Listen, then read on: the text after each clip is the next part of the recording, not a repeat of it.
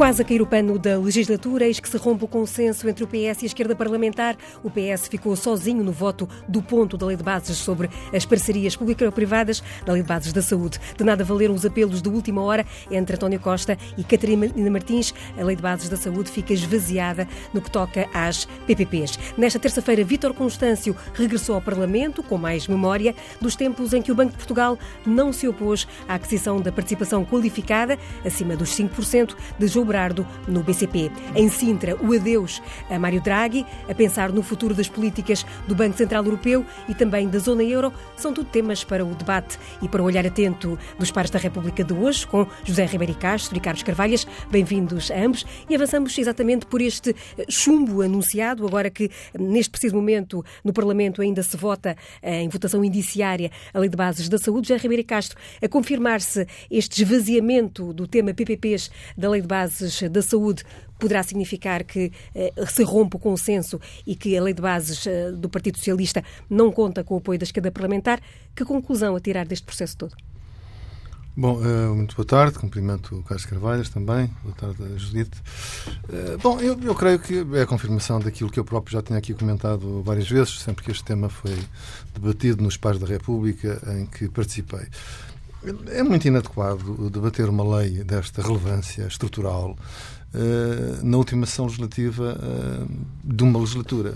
Portanto, é evidente que, à medida que as semanas fossem rolando, uh, as dificuldades para a aproximação de, de posições iriam aumentar. E, portanto, eu sempre achei que era um passo errado do governo e do PS ter avançado para isto e, portanto, este fracasso não me surpreende.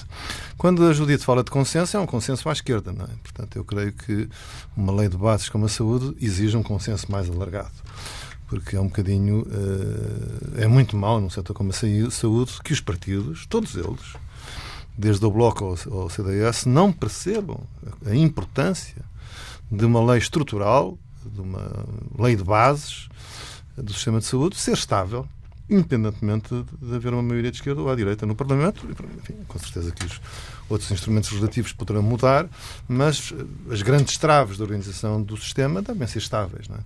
E nós já temos uh, tempo suficiente de experiência para sermos capazes, em abstrato, de produzir uma lei com essas características. Que é disso que Portugal precisa, no meu entender.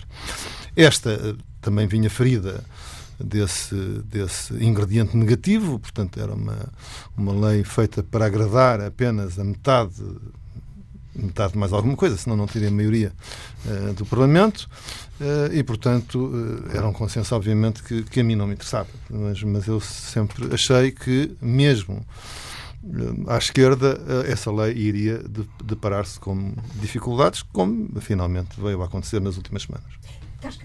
Carlos Carvalhas, o que é que falhou para que não exista consenso sobre esta lei de bases da saúde?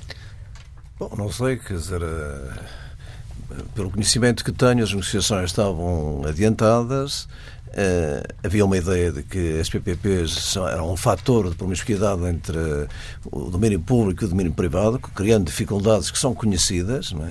É? Uh, aliás, uh, o discurso do, dos responsáveis a favor das PPPs, na altura, quando elas foram criadas, foi sempre de que elas evitariam as derrapagens na, construção, é?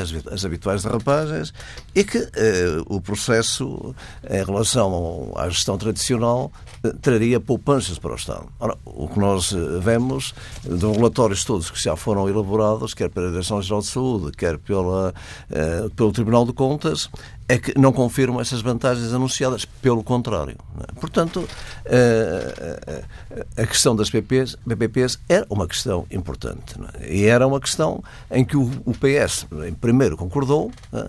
e depois, por pressão de, dos lobbies da saúde, dentro do próprio PS, recuou.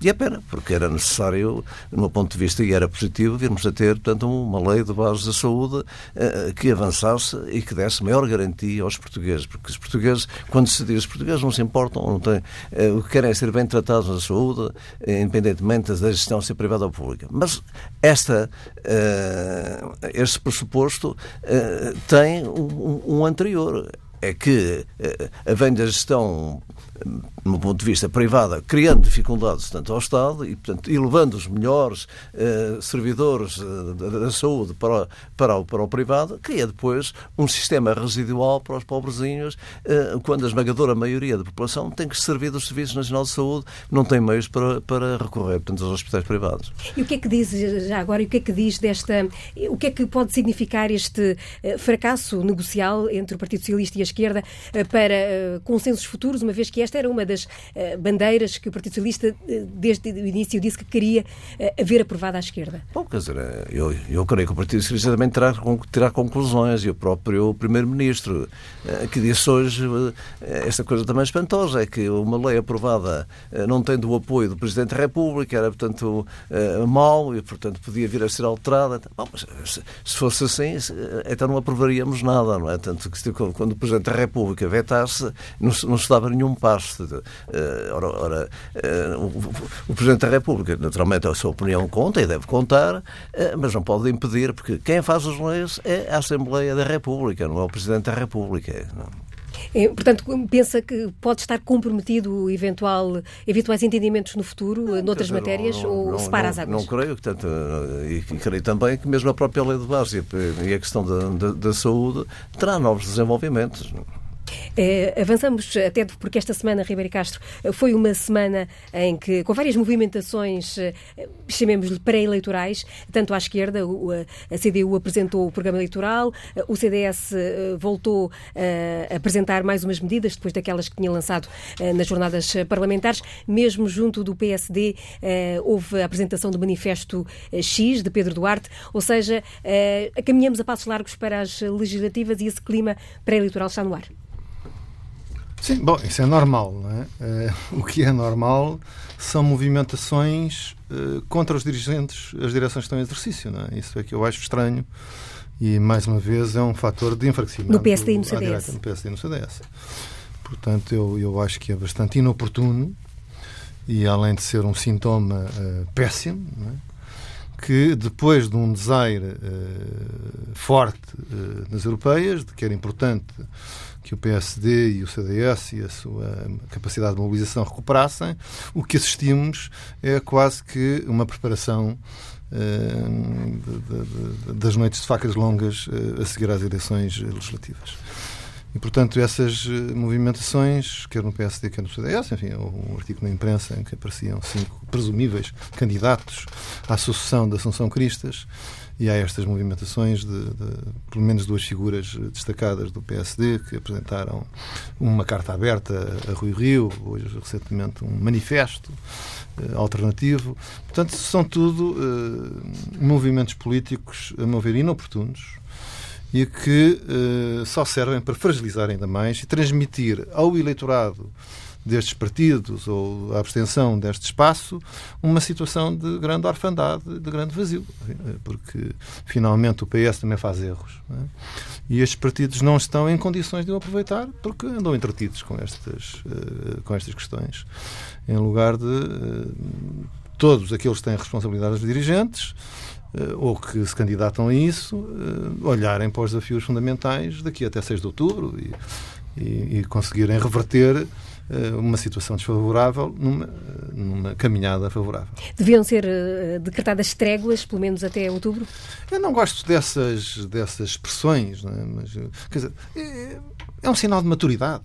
É? Quem se candidata a funções dirigentes deve mostrar a maturidade necessária que passa por respeitar quem está no exercício de funções dirigentes, sobretudo numa circunstância que contra o que era previsível e desejável e desejado pelas direções eh, resultou das eleições europeias. Quer dizer, eu já aqui disse que convém analisar eh, as responsabilidades das eleições, porque de facto, quer o PSD, quer o CDS, necessitavam vitalmente de que os números das eleições europeias fossem uma rampa de lançamento para uh, uma, uh, uma corrida para as legislativas em, com boa performance.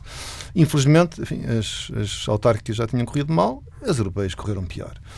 Uh, e, portanto, isso, isso é mau. Escusamos de agravar isso com a transmissão para o exterior da ideia de que em círculos dirigentes pensem, ou próximos de, de responsabilidades dirigentes, se pensem em tudo menos em ganhar as eleições em outubro de, eh, deste ano.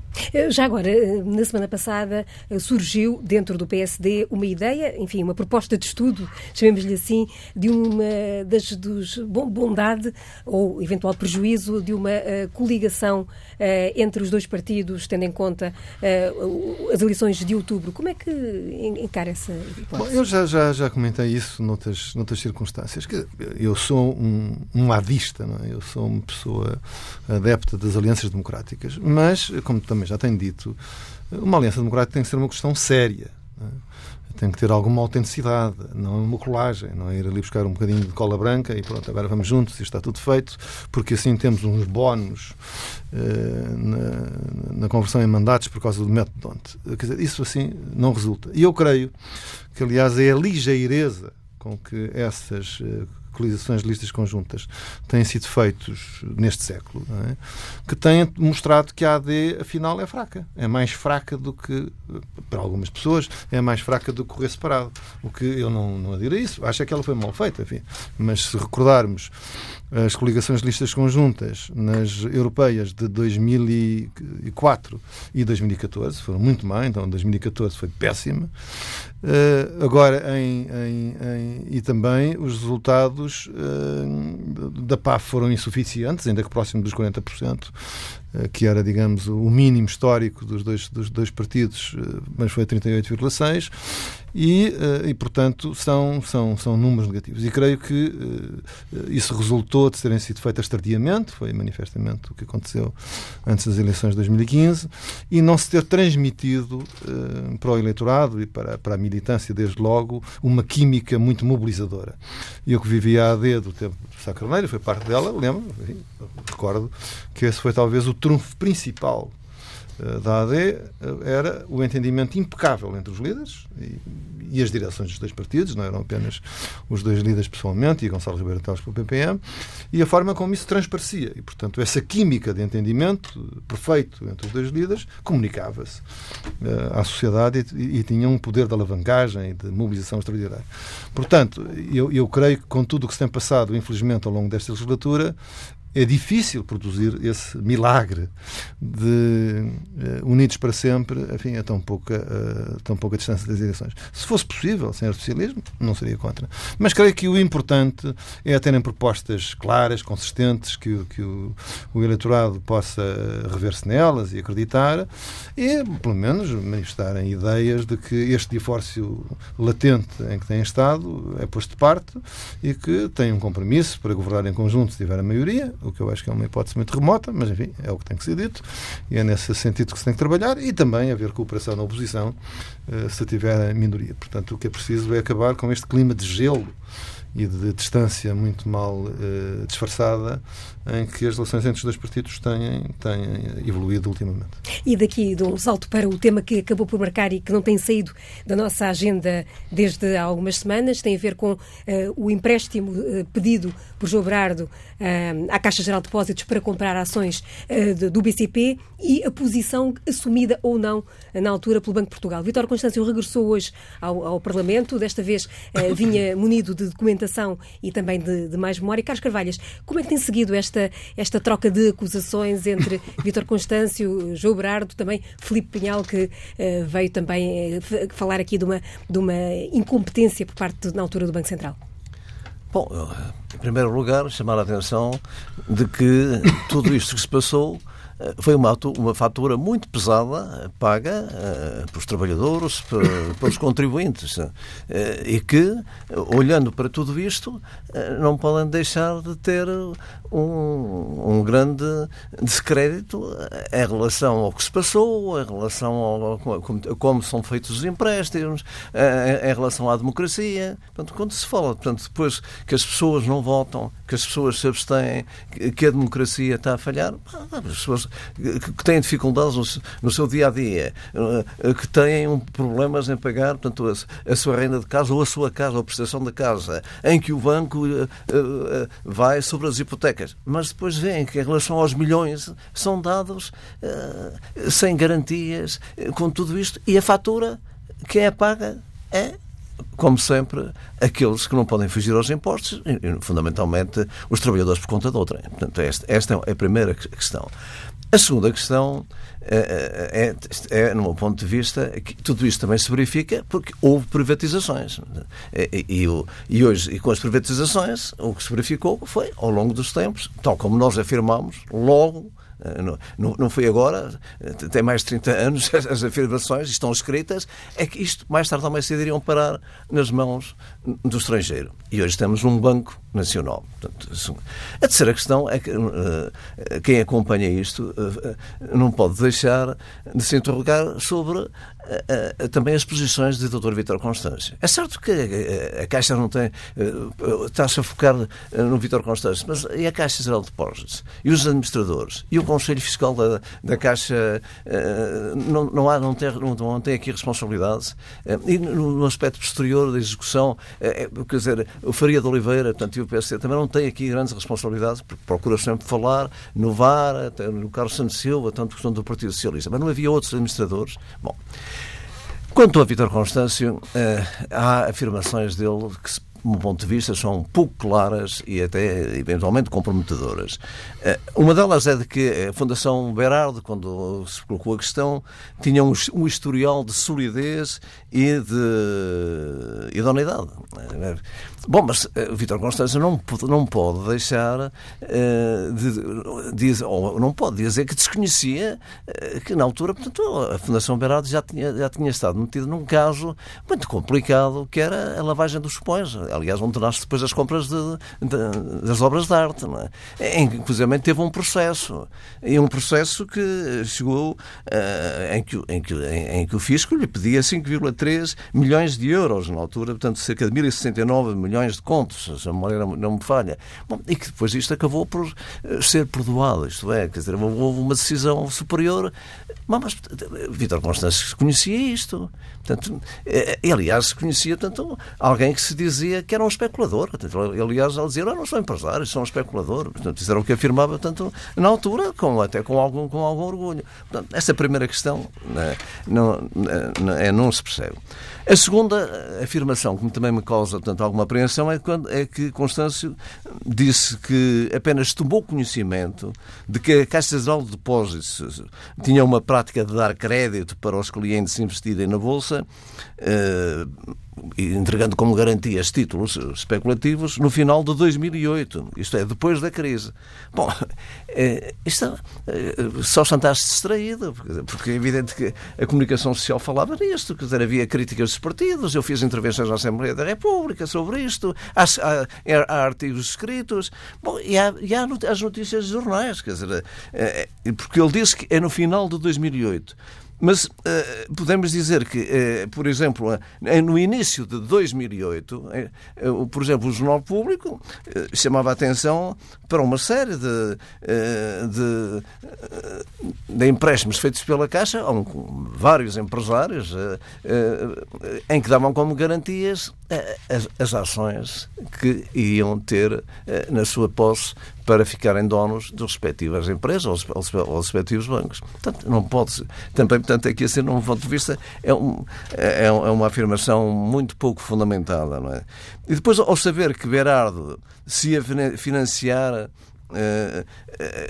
na Caixa Geral de Depósitos, que não tinha recursos próprios para ser um, acionista uh, de referência, portanto, qualificado, não, havia nada a fazer. Quer dizer, bom, o que há aqui, no meu ponto de vista, é o seguinte: é, o PSD tinha o seu banco, o BPN, é? que, teve os resultados que teve. O Partido Socialista tentou, por assalto, ter também o seu banco. É? Na, estava no governo, tinha os seus homens na Caixa Geral de Depósitos, é? no, no BCP, portanto, havia as divisões que houve, e, portanto, houve aqui toda a tentativa de, de seu assalto, em que o Berardo, no meu ponto de vista, aparece aqui assim como a lebre que avança e, e, e é evidente com todas, com, com, com todas as facilidades em que, mais uma vez, quem vai pagar a fatura somos nós. Ribeira Castro, como é que avalia esta prestação, para começar, a prestação de, de Vítor Constância ao frente do Banco de Portugal nesta, nessa altura? Poderia ter feito mais? Bom, eu concordo com praticamente tudo o que disse o Carlos Carvalhas e, portanto, não vou repetir os pontos que ele já referiu, mas gostava de frisar hum, alguns pontos. Primeiro, enfim, acho que é importante que se esgote o exame da responsabilidade do Governador do Banco de Portugal uh, nesta matéria, uh, que o Dr. Vitor Constâncio tem, tem esclarecido, enfim, em várias frentes, se tem estado, digamos, debaixo de fogo, portanto, tem direitos de resposta, entrevistas, etc. E, portanto, esclarecendo qual tem sido a sua uh, intervenção. Mas eu gostava de chamar a atenção bom, um, um, que, que, nestas questões nós não podemos deixar escapar uh, a responsabilidade dos órgãos da Caixa Geral de Depósitos. Eu, já quando foi o, o, as comissões de inquérito ao Banco Espírito Santo, chamei a atenção para o mesmo. Dá a ideia que os administradores não existem e não têm responsabilidades tem a responsabilidade principal. Ou os órgãos de fiscalização. Por exemplo, está bem que a gente veja o que é que fizeram os auditores, mas há órgãos de fiscalização internos.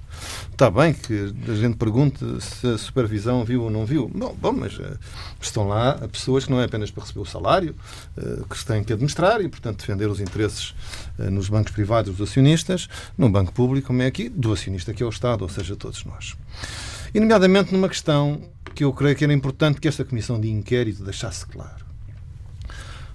Pode considerar-se que é próprio de uma política pública de crédito fornecer, eh, facultar empréstimos deste valor para as pessoas comprarem ações, para operações especulativas ou de tomada de poder em empresas? Eu acho estranhíssimo. Quando volta e meia eh, vêm umas vagas de que é preciso privatizar a Caixa Geral de Depósitos. Eu sou contra. Eu sou a favor da Caixa Geral de Depósitos como banco público. Mas porque considero que há razões que distinguem um banco público de um banco privado. Uh, e uma das razões é que tem que ter uma, uma política de crédito uh, que tenha a ver com o interesse público, com o interesse coletivo, com a economia nacional.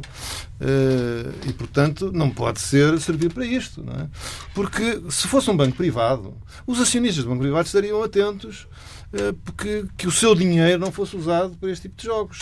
Eh, estas pessoas tratam o, o banco como se não tivesse dono. E tem um dono.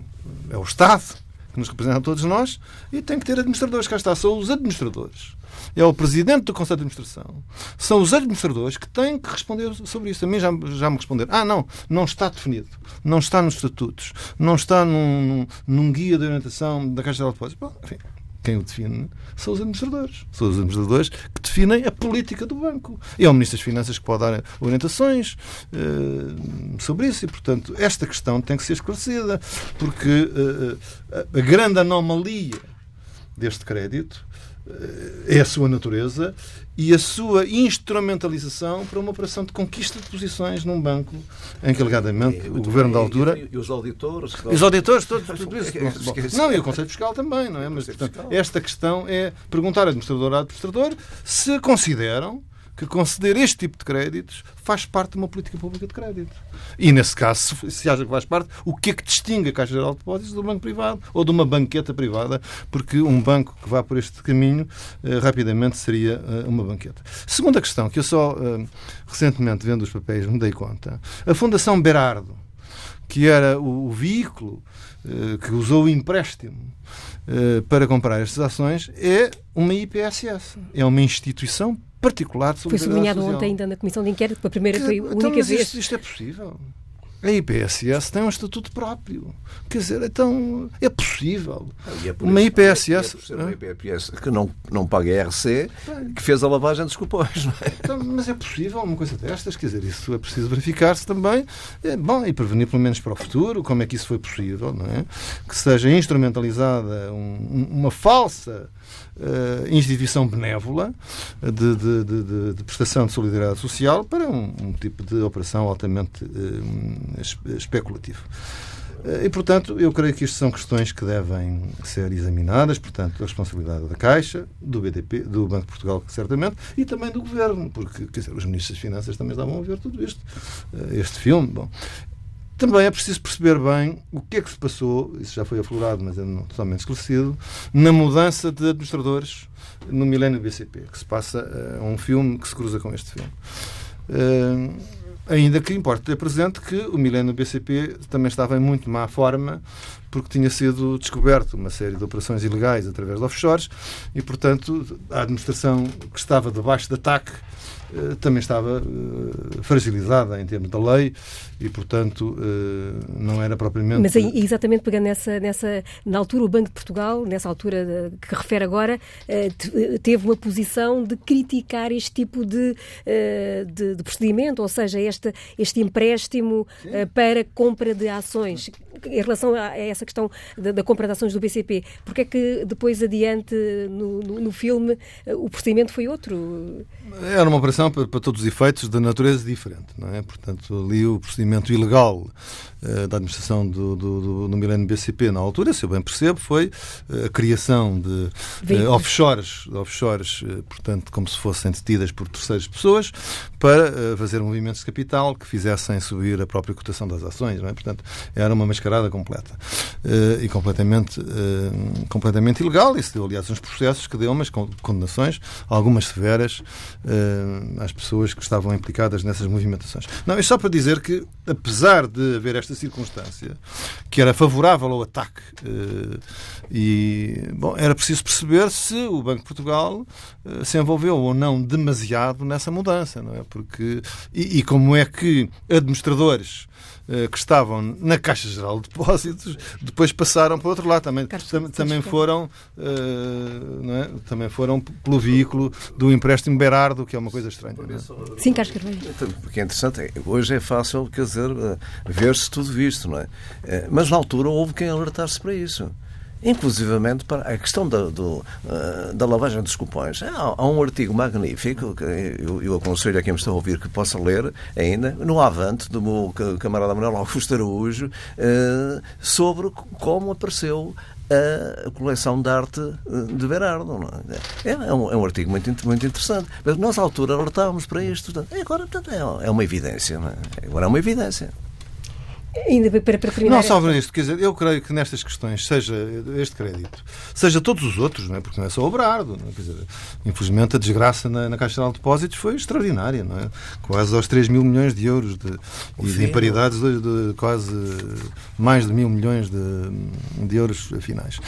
E, portanto, a responsabilidade é, em primeiro lugar, dos órgãos da empresa, portanto, dos administradores e dos seus órgãos fiscais. Em segundo lugar, da supervisão, eh, se houver. E não podemos sair desta, eh, desta ordem, eh, que, que, que, a meu ver, é fundamental. Estamos a entrar na reta final de, também aqui de, de, dos Pares da República, no momento em que em Sintra decorre o adeus ao atual Presidente do Banco Central Europeu, Mário Draghi, que ainda hoje disse que prometeu estímulos adicionais para, para a economia, já foi criticado, aliás, por Donald Trump, por, que considera que a Europa está numa situação de vantagem, mas ouvimos também Carlos Carvalhas, o antigo economista-chefe chefe do FMI, eh, defender que eh, é, a margem orçamental é muito reduzida e que pode ser eh, necessário que sejam revistas as metas orçamentais. A que é que lhe sabem estas palavras ali Lanchar hoje, já, 2019? Não é a primeira vez que o, que o diz.